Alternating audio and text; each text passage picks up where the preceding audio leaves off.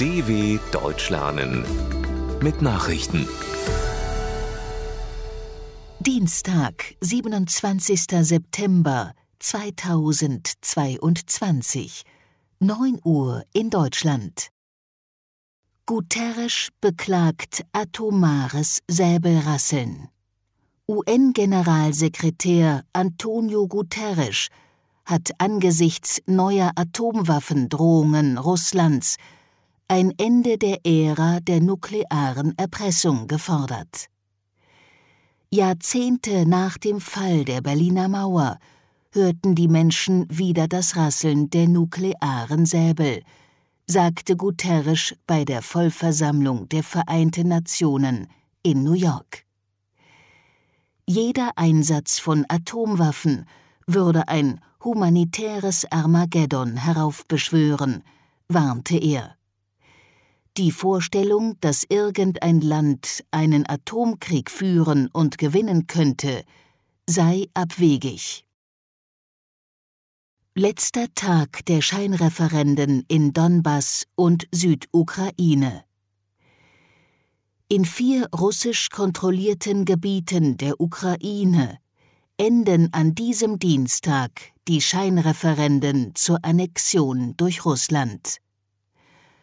Am letzten Tag der Abstimmung in den Separatistengebieten Donetsk und Luhansk im Donbass sowie in den südukrainischen Regionen Cherson und Saporischja sollen dann auch die Wahllokale geöffnet werden. Bislang gingen prorussische Behördenvertreter von Tür zu Tür, um Stimmen einzusammeln. Ein möglicher Anschluss der vier Regionen an Russland wird vom Westen als illegal verurteilt. Befürchtet wird auch eine militärische Eskalation, weil ukrainische Angriffe auf diese Regionen von Moskau dann als Angriff auf sein Staatsgebiet gewertet werden könnten. Edward Snowden ist nun ein Russe. Russlands Präsident Wladimir Putin hat dem US-Whistleblower Edward Snowden die russische Staatsbürgerschaft zuerkannt. Der Name des 39-Jährigen findet sich auf einer vom Kreml veröffentlichten Liste mit Dutzenden anderen Personen. Snowden habe die Staatsbürgerschaft auf eigenen Wunsch erhalten, wurde in Moskau mitgeteilt. Er hatte 2013 Zehntausende Dokumente zu Ausspähaktivitäten des US-Geheimdienstes NSA an Journalisten weitergegeben. Ihm droht in den Vereinigten Staaten deshalb ein Prozess. Russland gewährte Snowden und seiner Frau Asyl.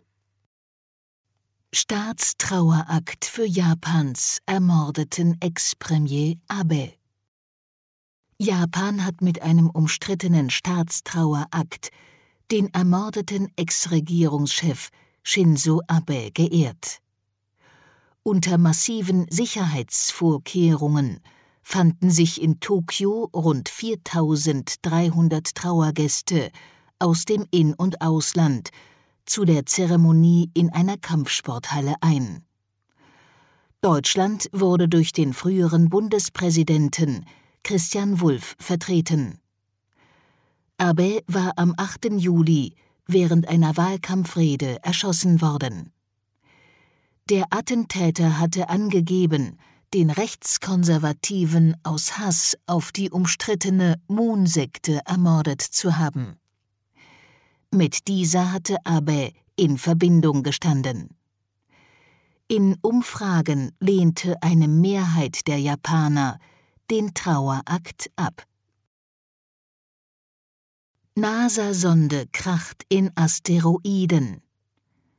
Die US-Weltraumbehörde NASA hat erstmals absichtlich ein Raumfahrzeug in einen Himmelskörper fliegen lassen, um dessen Flugbahn zu verändern.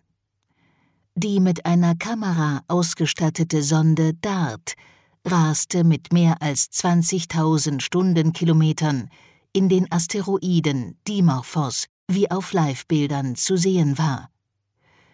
Mit der rund 330 Millionen Dollar teuren Mission will die NASA testen, ob und wie sie die Erde vor herannahenden Asteroiden schützen kann. Ziel war es, durch den Aufprall der Sonde die Flugbahn von Dimorphos leicht zu verändern. Ob dies gelang, wird nun untersucht. Fußballklassiker endet mit einem Remis.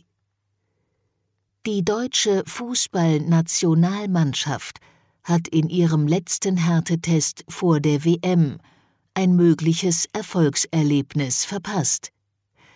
Das Team von Bundestrainer Hansi Flick verspielte im Londoner Wembley Stadion gegen England eine 2 zu 0 Führung. Nachdem die DFB 11 sogar in Rückstand geriet, erkämpfte sie sich in dem Nations League Match immerhin noch ein Unentschieden. Kai Havertz sorgte mit seinem zweiten Treffer zum 3 zu 3 für ein halbwegs versöhnliches Ende. Soweit die Meldungen vom 27.09.2022. dw.com/langsame Nachrichten